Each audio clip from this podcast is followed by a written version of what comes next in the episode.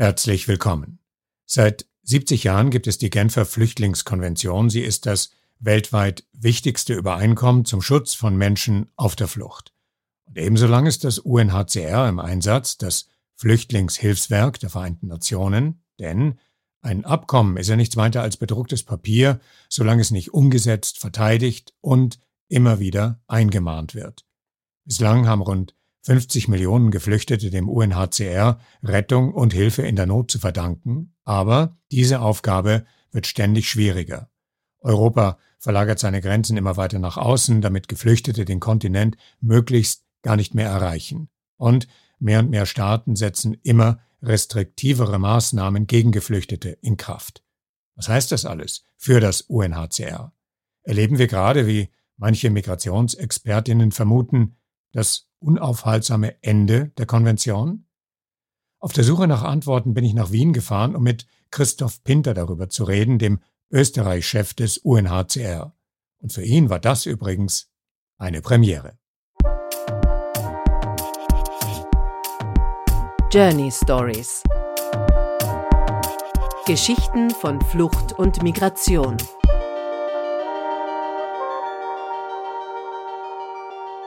Okay, wir starten. Äh, eine Premiere für Sie, Ihr erster Podcast. Machen Sie sich Sorgen? Nein, ich mache mir keine Sorgen diesbezüglich. Ich sehe dem sehr positiv entgegen. Sie werden bestens aufgehoben sein. Äh, Herr Pinter, herzlich willkommen bei Journey Stories. Danke vielmals für die Einladung. Zehn Jahre sind Sie jetzt Leiter des Österreich-Büros des UNHCR.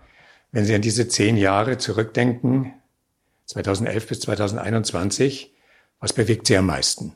Wenn ich diese zehn Jahre zurückdenke, dann war das eine sehr abwechslungsreiche Zeit, muss ich sagen. Ähm, natürlich äh, fällt mir, glaube ich, als erstes das Jahr 2015 und das Jahr 2016 ein, weil mit dieser großen Fluchtbewegung nach Europa und nach Österreich wir mit einer gänzlich anderen Situation konfrontiert waren als in den Jahren davor. Aber auch danach äh, ändert sich die Arbeit äh, für uns äh, sehr stark, auch abhängig von politischen Konstellationen. Wir hatten äh, eine Regierung zwischen ÖVP und FPÖ. Wir haben jetzt eine Regierung zwischen ÖVP und Grünen. Und also für die Hörer in Deutschland, die vielleicht mit der österreichischen Innenpolitik nicht so vertraut sind, ÖVP und FPÖ. FPÖ ist die notorisch rechtspopulistische Partei, die grundsätzlich ähm, der Flüchtlingsthematik sehr kritisch gegenüber eingestellt ist, um das mal so kurz zusammenzufassen. Ja, danke für diese Erklärung. Und was ich damit zum Ausdruck bringen wollte, ist, dass sich das, äh, die Thematik des, der Flüchtlingspolitik in Österreich natürlich je nach Regierungsausrichtung ändert. Äh, und wir als UNHCR natürlich auch von dieser Ausrichtung abhängig sind, gleichzeitig aber auch die Möglichkeit haben, auf Arbeitsebene unabhängig davon unsere Arbeit äh, zu machen, was sehr, sehr spannend ist. Ich habe ein Interview von Ihnen gelesen von 2000. Wir haben da gerade Wasser gekriegt, das stelle ich uns gleich mal griffbereit hin, weil es ja der erste Podcast ist. Ähm, ich habe ein Interview von Ihnen gelesen von 2015 und da haben Sie gesagt, in Bezug auf Ihren Job, langweilig wird es nie. Das könnte ich auch weiter unterschreiben, muss ich sagen. Es stellt sich ja immer wieder die Frage, ob man als UNHCR-Mitarbeiter nicht ständig in der Welt unterwegs sein sollte. UNHCR ist ja in über 140 Ländern der Welt aktiv. Und wenn wir auch überall den gleichen Auftrag haben, nämlich Flüchtlinge zu schützen und Lösungen für Flüchtlinge zu finden, ist die Arbeit natürlich sehr vielfältig und bunt. Und ich habe mich aber dazu entschieden, hier in Österreich für UNHCR tätig zu sein und da kommt dann eben oft die Frage, wird das dann nicht mit der Zeit eintönig oder langweilig? Und das kann ich mit gutem Gewissen immer verneinen, weil es einfach äh, ja, sehr abwechslungsreich geblieben ist. Was ist das Abwechslungsreiche?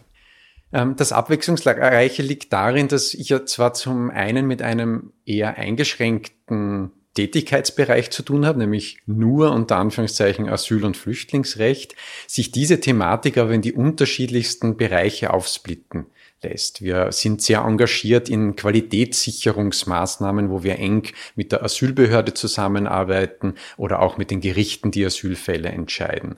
Wir sind im Bereich Integration äh, aktiv, äh, versuchen viel mit Flüchtlingen in Österreich auch in Kontakt zu bleiben, mit Asylsuchenden, um von denen zu hören, was sie für wichtig halten, was sie für Bedürfnisse haben.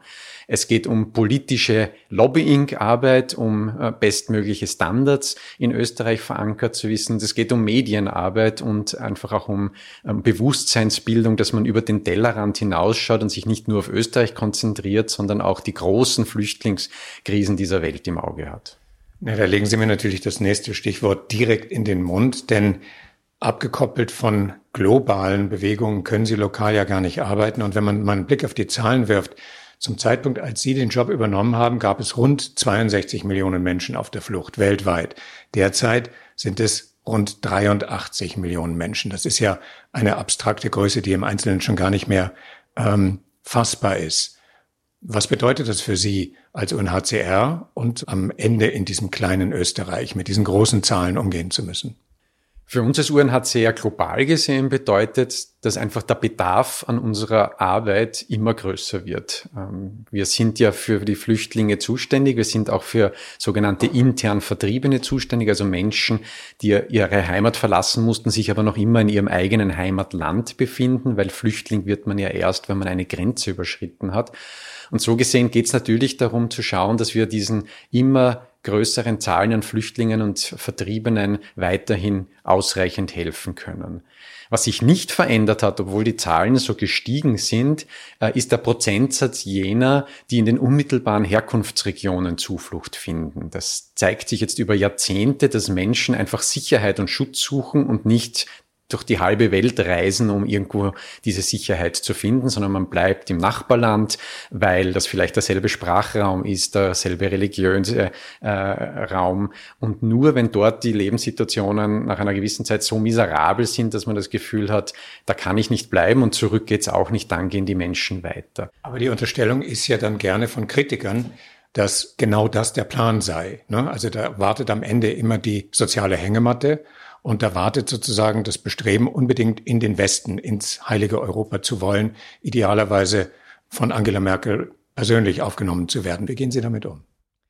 Genau das ist es nicht. Also das versuchen wir in unserer ähm, Arbeit, auch gerade in unserer Öffentlichkeitsarbeit, regelmäßig äh, zu vermitteln. Und ich freue mich, dass ich das hier jetzt auch tun kann. Die Flüchtlinge sind zu 80 Prozent in den unmittelbaren Herkunftsregionen. Das heißt, es ist ein verschwindend kleiner Teil, der tatsächlich nach Europa kommt, auch wenn uns die Diskussionen in den Medien und in der Politik eigentlich das Gegenteil vermitteln oder vermitteln wollen. Und so gesehen ist eigentlich der reiche europäische Kontinent mit den Flüchtlingszahlen, mit denen er konfrontiert ist, in der luxuriösen Lage, das eigentlich gut beherrschen zu können. Das Problem ist, dass sich Europa diese Aufgabe selbst schwer macht, weil man innerhalb von Europa so unterschiedliche Ansichten vertritt, wie man mit dieser Sache umgehen soll, dass man nach wie vor keine gute Lösung, kein vernünftiges gemeinsames europäisches Asylsystem gefunden hat. Ich habe gerade schon die Zahl erwähnt, die ja staggering ist, 83 Millionen Menschen. Das sind ja auch 83 Millionen Einzelschicksale, die man im Alltag kaum fassen kann. Und wenn ich mir jetzt überlege, wie ich zu Ihnen hierher gekommen bin, das ist ja eine Hochsicherheitszone, die man betritt, wenn man unten von der U-Bahn aussteigt und dann bei Ihnen durch die Check-in geht, also Flughafen, nichts dagegen. Äh, bis ich meinen Visitors Badge hatte und jetzt oben im elften Stock bin. Also man ist in einer Hochsicherheitszone. Im wahrsten Sinne des Wortes schwebt man irgendwie sehr über den Dingen. Wenn Sie sich vorstellen, dass Sie in gewissem Sinne sehr abgeschottet sind hier drin, verengt das den Blick oder weitet es? Ich glaube, man muss aufpassen, dass es nicht verengt. Und ich glaube, dass wir uns dessen sehr bewusst sind. Vielleicht zur Erklärung, wir sind ein Team von zehn Personen. Das heißt, wir können gewisse Aufgaben gar nicht wahrnehmen, wie zum Beispiel eine Einzelfallberatung zu machen. Wenn man sich die Asylzahlen und die Zahl der Flüchtlinge in Österreich anschaut, dann geht das einfach zahlenmäßig schon nicht zusammen. Und wir sehen darin auch nicht unsere Aufgabe, weil das staatliche Asylsystem muss in Österreich unseres Erachtens so aufgestellt sein, dass das andere professionelle Organisationen oder Institutionen Situationen machen können. Und es gibt Rechtsberatung in Österreich für Asylsuchende. Es gibt ganz viele NGOs, die großartige Arbeit im Integrationsbereich, im Sozialberatungs- und im Rechtsberatungsbereich machen, mit denen wir natürlich im Austausch stehen und wo wir auch guten Gewissens, wenn sich wirklich jemand zu uns verirrt, sage ich jetzt einmal, äh, sagen können, bitte geh dort und dorthin. Und wir kriegen auch viele E-Mails und Anrufe und ich glaube, wir können damit ganz gut umgehen. Also, dass sich jemand hier hinauf zu Ihnen verirrt, kann ich mir nicht vorstellen. Nicht zu uns hinauf in den elften Stock, da haben Sie recht, aber doch zumindest bis zu diesem Einlassgate, durch das Sie heute durch mussten um dann dort vorstellig zu werden und wo ihm dann die Security äh, entweder einen Informationszettel von uns aushändigt mit den wichtigsten Kontaktadressen mhm. oder ihn telefonisch durchstellt, damit wir ihn auf diese Art und Weise beraten können. Aber was ich vielleicht noch sagen wollte, ist, wir sind draußen. Wir sind in Einrichtungen, wo Asylsuchende untergebracht sind. Wir sind in Rechtsberatungsgesprächen. Gerade zwei meiner Kolleginnen waren jetzt in Kärnten bei der Asylbehörde und haben sich dort Asyleinvernahmen äh, angeschaut. Wir sind bei Gerichten, wir sind mit Flüchtlingsorganisationen in einem regelmäßigen Austausch, um uns auch von diesen beraten zu lassen, wie wir unsere Arbeit hier ausrichten sollen. Das heißt, ich glaube, das ist unsere Verantwortung, hinauszugehen, um eben nicht diesen verengten Blick zu haben. Mhm. Kritiker sagen ja auch, dass ähm, die Organisation, also das UNHCR, mit den Aufgaben gewachsen ist und dass das Wachsen einhergegangen ist mit, mit dem Wachsen des Apparats und dass ein Großteil der zur Verfügung stehenden Mittel äh, quasi in den Erhalt der Bürokratie geht. Wie gehen Sie mit der Kritik um? Ich glaube, diese Kritik lässt sich leicht entkräften. Äh, unser, unser Headquarters, unsere Zentrale in Genf ähm, ist verhältnismäßig gesehen sehr schlank äh, und ähm, ohne dass ich Ihnen jetzt den genauen Prozentsatz unserer Verwaltungskosten sagen kann, ähm, steht der im internationalen Vergleich gut da. Ähm, und ich glaube, das sieht man auch an dem Vertrauen, dass uns die Geberländer und UNHCR ist ja ausschließlich von freiwilligen Beiträgen der Länder und von Privatpersonen abhängig, von dem Vertrauen, das uns da entgegengebracht wird, weil wir sehen, dass mit dem zunehmenden Bedarf an unserer Arbeit wegen gestiegener Zahlen an Flüchtlingen und Vertriebenen, wir auch trotz Finanzkrisen und anderer Probleme ähm, eigentlich auf einem ähnlichen steigenden Level Beitragszahlungen der Länder bekommen. Und so gesehen glaube ich, dass äh, die Kritik zu sagen, wir verschwenden dieses Geld in administrativen Prozessen äh, nicht gerechtfertigt ist, wenn vielleicht auch es überall Möglichkeiten gibt, noch besser zu werden und, und einfacher zu werden und schlanker zu werden. Es gibt ja zwei Jubiläen, die wir hier besprechen können. Das eine sind, ist ein kleines Jubiläum. Christoph Pinter ist zehn Jahre Leiter des Österreich-Büros von UNHCR. Aber in einem größeren Zusammenhang ist die Genfer Flüchtlingskonvention gerade 70 Jahre alt geworden. Und die Genfer Flüchtlingskonvention ist ja das wichtigste internationale Regelwerk, die wichtigste internationale Konvention zum Schutz von Menschen auf der Flucht. Diese Flüchtlingskonvention gerät aber mit der restriktiven, zunehmend restriktiven Asylpolitik vieler Länder immer mehr unter Druck, wird ausgehöhlt, wird unterwandert. Die Diskussion rund um die Aufnahme von Geflüchteten aus Afghanistan ist ein gutes Beispiel dafür. Und der Migrationsexperte Gerald Knaus hat in Bezug auf diese Problematik gesagt, wenn das so weitergeht, dann prognostiziert er das Ende der Konvention. Verwalten Sie oder geraten Sie in Gefahr, irgendwann totes Erbe zu verwalten? Ich glaube, solange es so viele Flüchtlinge und Vertriebene gibt, wird es UNHCR geben müssen. Und wenn ich da vielleicht kurz in die Geschichte zurückblicken darf, UNHCR wurde 19, Ende 1950 oder Anfang 1951 aus der Taufe gehoben mit einem dreijährigen Mandat. Man hat gedacht, es reicht äh, drei Jahre, uns Zeit zu geben, um das Flüchtlingsproblem nach dem Zweiten Weltkrieg in Europa ähm, bewältigen zu können. Mhm. Jetzt sieht man, dass es uns immer noch gibt und inzwischen ist das Mandat unbefristet. Das heißt, ähm, dieser Bedarf an unserer Arbeit ist einfach ungebrochen und ich glaube, das ist auch anerkannt. Nichtsdestotrotz stimme ich Ihnen zu, dass ähm, die Magna Carta des Flüchtlingsrechts, also die Genfer Flüchtlingskonvention, die Konvention für den Flüchtlingsschutz immer wieder einmal in Frage gestellt wird. Das ist nicht ganz was Neues, das hatten wir zum 50. Geburtstag auch schon und da gab es verschiedene Ideen, das wiederholt sich, aber äh, es ist natürlich wichtig, ähm, hier sorgfältig drauf zu schauen, dass sie weiterhin diesen Rang und diese Stellung innehat, der, die sie, die sie haben sollte. Und unsere Aufgabe als UNHCR ist sie natürlich zu verteidigen. Und wir tun das gern und leichten Herzens, weil wir einfach wissen, ohne die Genfer Flüchtlingskonvention wäre die Welt ein Stück schlechter. Und diese, weil Sie vorher auch einzelne Schicksale und einzelne Menschen, die hinter den Zahlen stehen, angesprochen haben. Wir haben gerade heuer also eine Videoserie gedreht, auch anlässlich 70 Jahre Genfer Flüchtlingskonvention. Und all diese Flüchtlinge, äh, die wir da interviewt haben, haben Bezug auf die Konvention genommen und gesagt, diese Konvention hat mein Leben verändert. Äh, ohne die Konvention wäre ich jetzt ganz woanders. Sie bietet wirklich Schutz und das stellt sie tagtäglich unter Beweis und so gesehen gibt es aus unserer Sicht nichts daran zu rütteln. Noch einmal zurück zu Gerald Knaus, der angesichts des Umgangs mit Menschen in Afghanistan das baldige Ende der GfK prognostiziert hat. Das ist ja noch mal ein Touch heftiger als die reine Verteidigung. Also noch mal zurück zu meiner ursprünglichen Frage. Ist die Gefahr größer, als Ihre globale Antwort es ähm, erscheinen lässt?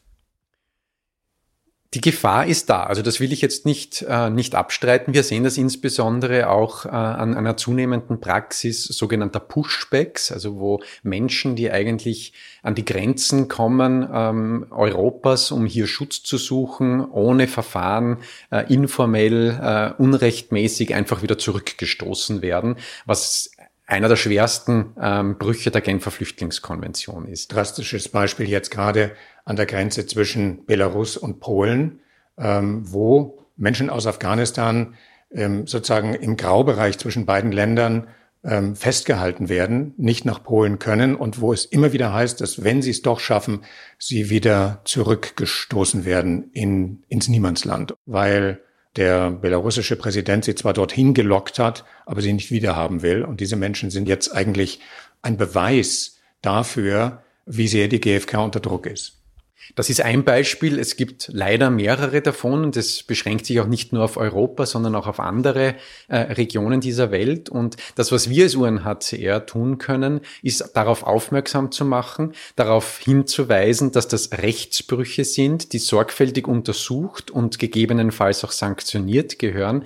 Als UNHCR selbst sind wir kein Gericht, kein Ankläger, der irgendjemanden anklagen oder als Gericht verurteilen kann. Wir können darauf aufmerksam machen und mit Vehemenz dafür fordern, dass die Rechtsstandards, die gültig sind, eingehalten werden. Und diese Praxis, also das bereitet uns natürlich schon Sorge. Es ist jetzt nicht so, dass wir sagen, die GfK ist unantastbar und das wird schon wieder. Äh, ich sehe es halt auch als Teil unserer Aufgabe, äh, eben hier ähm, Bewusstsein zu bilden, darauf aufmerksam zu machen, ähm, laut zu sein und für die Konvention einzutreten, wie viele andere das ja zum Glück auch tun. Also da sind wir ja auch nicht alleine. Sie haben von politischer Lobbyarbeit gesprochen. Nehmen wir doch mal einen, einen Moment lang an, ich wäre Bundeskanzler Kurz, der ja eine sehr restriktive Migrationspolitik dieses Landes ähm, immer wieder zum Ausdruck bringt und immer wieder verteidigt. Nehmen wir an, wir wären im Gespräch miteinander und ich hätte gerade zum wiederholten Male gesagt, die Aufnahme von Geflüchteten aus Afghanistan findet unter meiner Kanzlerschaft, Originalzitat, nicht statt. Was würden Sie mir sagen, wenn ich kurz wäre? Nun, ich glaube, man muss hier äh, differenzieren, was eine aktive Aufnahme von Flüchtlingen betrifft. Wenn wir dann von humanitären Aufnahmeprogrammen oder sogenannten Resettlement-Programmen sprechen, wo ja dann die Flüchtlinge auf legale Weise ganz geordnet ins Land geholt werden oder ob wir davon sprechen, äh, dass äh, ein Land ein funktionierendes Asylsystem hat und wenn es jemand hierher schafft und einen Asylantrag stellt, ein faires Verfahren bekommt. Und in diesem Spannungsverhältnis bewegen wir uns gerade in Österreich sehr stark, weil Österreich durchaus eins jener europäischen Länder ist, das ähm, mit einer äh, verhältnismäßig großen Zahl an Asylsuchenden konfrontiert ist und das ein funktionierendes System hat. Das, wo sich die Meinung zwischen mir und oder UNHCR vielmehr und Bundeskanzler Kurz ähm, oder der ÖVP hier teilt, ist, dass die ÖVP eben sagt, sie wollen nicht zusätzlich zu dem, was ohnehin geleistet wird, auch noch freiwillig weitere Flüchtlinge aufnehmen. Und wir als UNHCR sind der Meinung, es wäre eine gute und solidarische Geste, sowohl gegenüber den besonders schutzbedürftigen Flüchtlingen als auch diesen Erstaufnahmeländern, die noch viel, viel mehr Flüchtlinge haben mit ganz anderen ökonomischen Voraussetzungen, zu sagen, man nimmt kleine Zahlen trotzdem auf und zeigt, dass man hier solidarisch ist. Und das würde Österreich trotz zugegebenermaßen allen anderen Leistungen durchaus auch verkraften. Da spielen Sie ja auf die Flüchtlingslager auf den griechischen Inseln ein, den sogenannten Hotspots, wo Menschen unter ziemlich desaströsen Voraussetzungen leben und wo viele NGOs sagen, holt sie dort raus. Darauf haben Sie angespielt. Dann sage ich Ihnen jetzt wiederum als Kanzler Kurz, Schön und gut, Herr Pinter, aber man muss den Menschen vor Ort helfen, zum Beispiel in Bezug auf Afghanistan, weil wir da gerade drüber geredet haben, in den Nachbarländern. Das entspricht im Übrigen auch dem Grundgedanken der Genfer Flüchtlingskonvention. Ähm, also zum einen muss man, glaube ich, ähm, differenzieren zwischen, was macht man innerhalb der Europäischen Union, also die Verteilung von Griechenland, Italien oder anderen Außengrenzenstaaten auf den Rest äh, der EU-Mitgliedstaaten. Das ist ein Element, wo wir als UNHCR, da haben Sie recht, auch sagen, auch, auch hier braucht es eine solidarische Lösung äh, und eine faire Verteilung dieser Verantwortung.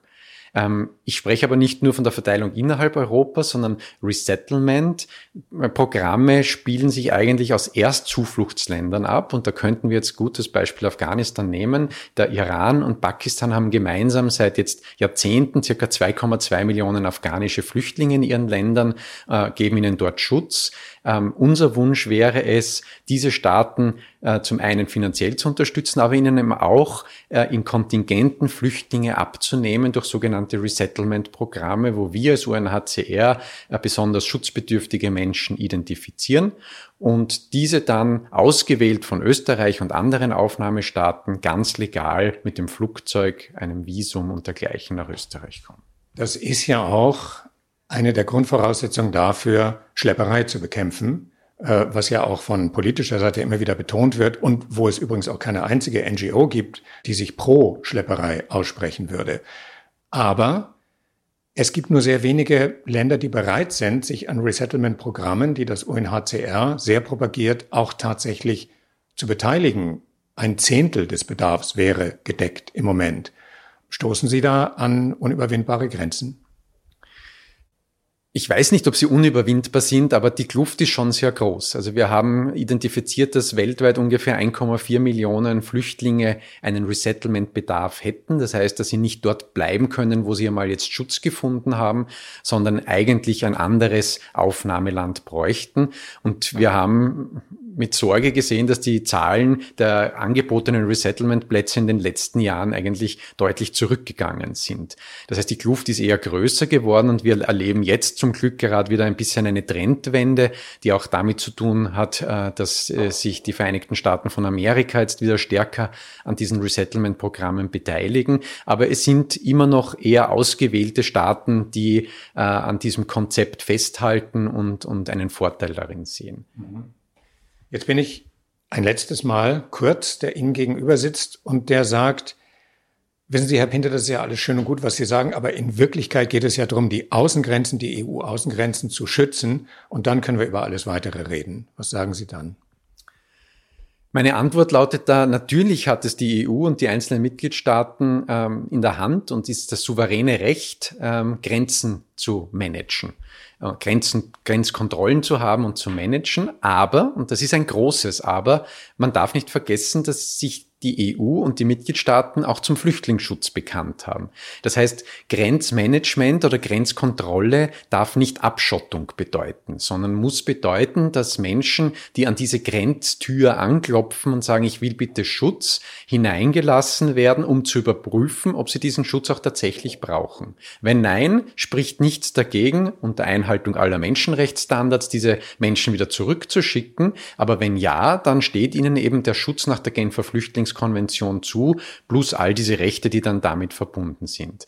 Das heißt, Außengrenzenschutz per se ist jetzt nichts Schlechtes, aber er muss so organisiert und durchgeführt werden, dass die internationalen Verpflichtungen, vor allem beim Flüchtlingsschutz, weiter eingehalten werden. Und da stellen sich ja jetzt Fragen, die noch gar nicht richtig beantwortet sind und wo man erst anfängt, die sich zu stellen. Nehmen wir mal an, ein somalischer Bauer würde aufgrund des fortschreitenden Klimawandels nicht mehr sein Land bestellen können. Oder er würde Fischerei betreiben und das Wasser trocknet aus. Wenn dieser Mensch sich zunächst mal innerhalb seines Landes und dann vielleicht auch in ein Nachbarland begibt und dort aber auch keine Lebensgrundlage findet und sich dann auf den Weg macht, dann ist er ein Flüchtling aufgrund des fortschreitenden Klimawandels. Es gibt ja noch nicht einmal diese Kategorisierung innerhalb der GfK zu diesem Zeitpunkt, aber das wäre dringend notwendig, um genau diese Frage viel konkreter zu beantworten. Denn jetzt, nach den aktuellen Standards, würde man sagen, das ist einer, der zurückgeschickt werden muss, weil der hat ja kein Recht hier zu sein, weil er ja nicht klassifizierbar ist.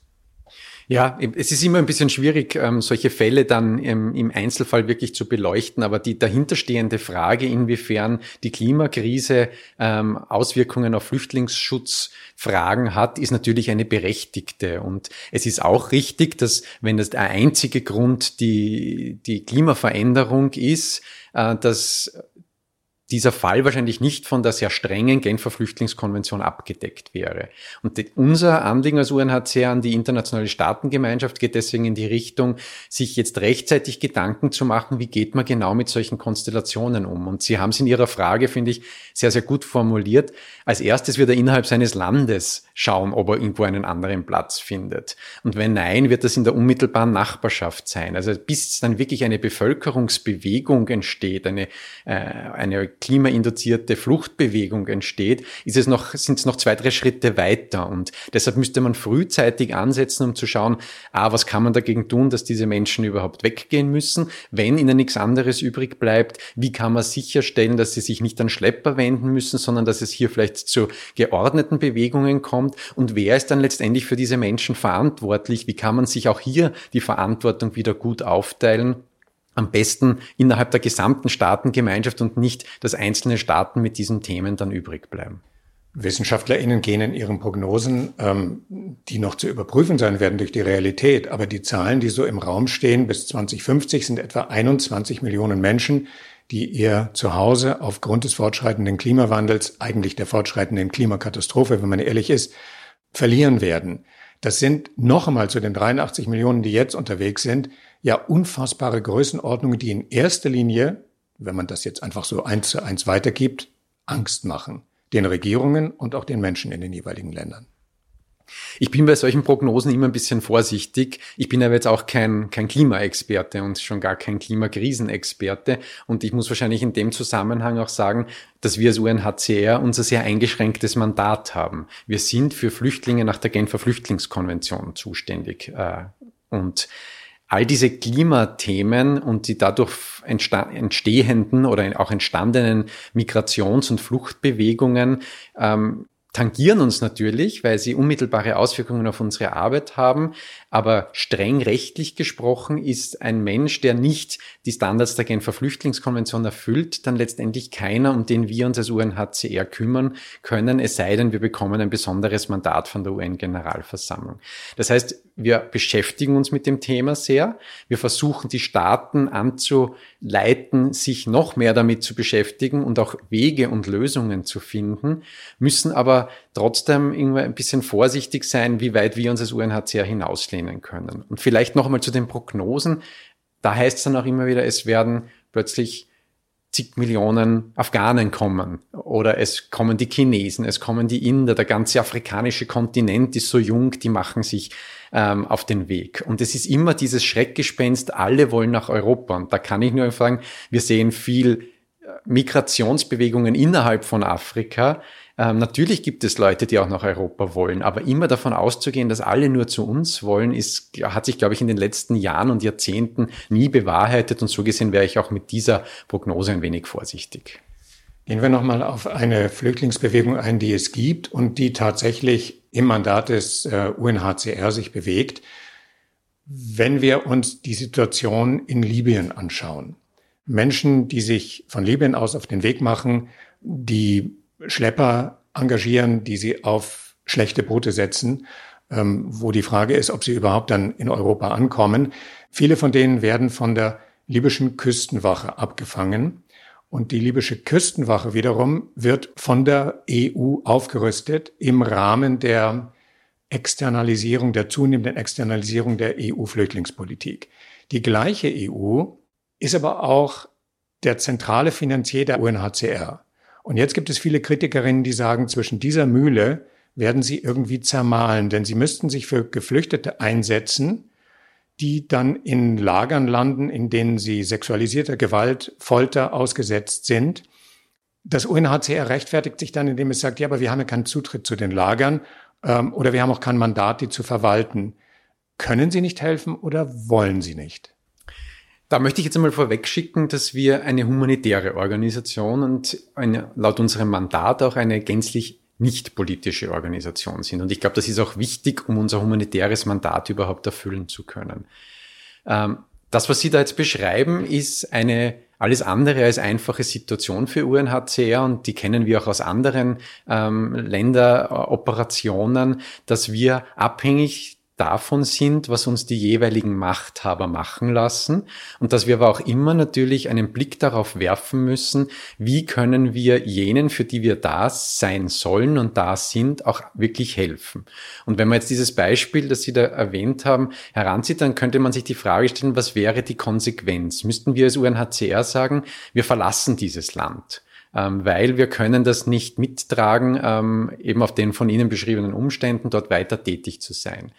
Die Leidtragenden wären, dass die wenigen, die wir dort erreichen, dann auch niemanden mehr hätten. Und wir haben zumindest gemeinsam mit anderen Organisationen auch einen Mechanismus etabliert, äh, wo wir es schaffen, ganz besonders äh, vulnerable Personen aus diesen Zentren herauszuverhandeln, in Flugzeuge zu setzen und nach Ruanda und Niger zu bringen, wo diese beiden afrikanischen Staaten das großzügige Angebot gemacht haben, solche Transitzentren ähm, zur Verfügung zu stellen, wo wir diese Menschen unterbringen können, wo sie Schutz finden und von wo sie dann von dort ähm, hoffentlich dann dauerhafte Zielländer finden können. Also das ist immer wieder diese Frage und wir gehen da sehr weit, ähm, würde ich jetzt einmal sagen, als UNHCR Bevor wir unsere Schutzbefohlenen im Stich lassen, ähm, sind wir, glaube ich, durchaus in der Lage, einiges zu ertragen, wenn ich es vielleicht jetzt einmal so sagen darf. Gleichzeitig heißt es natürlich nicht, dass wir der EU auch sagen, ähm, sie sollen diese, die libysche Küstenwache weiter finanziell nur unterstützen, wenn sie sicher sind, dass Menschenrechtsstandards in deren Arbeit eingehalten werden. Da bin ich wieder bei dem vorher, da können wir appellieren, darauf hinweisen, äh, aber äh, mehr gibt unser Mandat nicht her. Und das tun wir, glaube ich, mit durchaus großer Vehemenz aufzuzeigen, äh, was hier alles passiert eine zentrale Aufgabe in der weiteren Entwicklung, um zum Schluss zu kommen, in der weiteren Entwicklung des UNHCR, dieser Aspekt der, ähm, in der Wissenschaft wird gesprochen von der Versicherheitlichung von Migration. Und in diesem Spannungsfeld einerseits finanziert zu werden von Regierungen, die andererseits ihre Flüchtlingsagenden, ihre Migrationsagenden immer weiter in den in den afrikanischen Kontinent hineinschieben. Und Niger ist ja beispielsweise, Sie haben es gerade erwähnt, äh, ein Land, das in dieser Beziehung hoch aufgerüstet wird im Moment gerade seitens der EU. Wie, wie können Sie verhindern, in dieser Mühle zermahlen zu werden? Ich glaube, indem wir einfach uns und unserer Arbeit treu bleiben. Äh, und ähm, ich sehe das jetzt natürlich als UNHCR-Mitarbeiter, aber ich würde eigentlich sagen, dass uns das gelingt. Und ich gehe jetzt vielleicht auch ins, ins Kleine, dort wo ich mich am besten auskenne, nämlich nach Österreich. Auch Österreich gibt uns zunehmend Geld für die Arbeit von, von UNHCR. Und die, da gibt's auch Kritiker, die sagen, gut, äh, Österreich sagt, sie nehmen keinen Flüchtling auf, dafür geben sie jetzt mehr Geld, kaufen sie sich frei. Äh, und äh, das ist natürlich ein Argument, mit dem man sich auseinandersetzen muss. Aber auch hier wäre wieder die Frage. Also wär's Brot, ich esse das Lied, ich sing. ja, vielleicht, wenn man so sagen will. Gleichzeitig könnte man auch sagen, was haben wir davon, wenn Österreich keinen Flüchtling wiederum freiwillig über Resettlement oder Relocation-Programme aufnimmt und zusätzlich auch keine humanitäre Hilfe leistet. Also wir sehen das als einen tollen Schritt und sind Österreich da wirklich dankbar, dass die finanziellen Beiträge jetzt in kurzer Zeit sehr stark gewachsen sind. Aber das heißt nicht, dass ich in meinen politischen Gesprächen oder wie auch in unserer Öffentlich Öffentlichkeitsarbeit weiterhin darauf hinweisen, dass wir der Meinung sind, dass Österreich trotzdem Resettlement machen sollte, dass Familienzusammenführungsverfahren entbürokratisiert und beschleunigt werden sollten, dass es vielleicht da und dort Qualitätsmängel im österreichischen System gibt, die man anpacken muss. Und ich habe jetzt nie den Eindruck gewonnen seitens unserer österreichischen Counterparts, äh, dass man mir die Route ins Fenster stellt und sagt, wenn du das noch einmal sagst, dann gibt's wieder weniger Geld, sondern es, das wird akzeptiert, das ist unsere Rolle und wir haben auch eine sehr, sehr gute Kooperation mit all diesen österreichischen ähm, Gegenüber, sei es in der Politik, sei es in der Verwaltung, sei es äh, in der Justiz. Was macht Ihnen dann am Ende des Tages und am Ende unseres Gesprächs Hoffnung? Hoffnung macht mir, dass es sich oft auszahlt, einen langen Atem zu haben. Und das ist etwas, was man als UNHCR-Mitarbeiter, glaube ich, lernen muss, dass man, dass es oft viele Gespräche braucht und viel an Überzeugungsarbeit, um dann letztendlich etwas zu erreichen, ähm, was man immer schon erreichen wollte und manchmal vielleicht nicht gewagt hat daran zu glauben, dass man es erreichen kann. Äh, auch hier ein Blick zurück in die, in die Jahre 2014 bis 2017. Damals hat äh, Außenminister Spindelegger und Innenministerin Mikkel Leitner plötzlich humanitäre Aufnahmeprogramme für syrische Flüchtlinge äh, ins Leben gerufen. Wir haben immer darauf hingewirkt, dass sowas passiert. Das ist im Grunde das gleiche wie Resettlement. Damals ist es dann passiert und es hat super funktioniert. Jetzt stehen wir leider wieder ohne ein solches Resettlement-Programm da. Aber wer weiß, was die nächsten Jahre Jahre bringen. Ähm, vielleicht wird auch unter Bundeskanzler Kurz irgendwann einmal ein Resettlement-Programm eingeführt oder gibt es andere positive Entwicklungen. Also diese Hoffnung nicht aufgeben. Es, es, es gibt Erfolge, es gibt positive Entwicklungen, es wird nicht alles schlechter. Das ähm, ist das, was ich gelernt habe. Also man sieht Ihnen die Hoffnung aus den Augen springen. Äh, jetzt müssten wir eine Kamera dabei haben. Äh, ich kann das sozusagen nur so wiedergeben und äh, wünsche Ihnen sozusagen auf dem Weg dorthin alles Gute und äh, bedanke mich herzlich für das Gespräch, Herr Pinter. Ich bedanke mich auch, war eine spannende Erfahrung und hat viel Spaß gemacht. Vielen Dank. Ihr erster Podcast. Mein erster Podcast. Journey Stories. Geschichten von Flucht und Migration.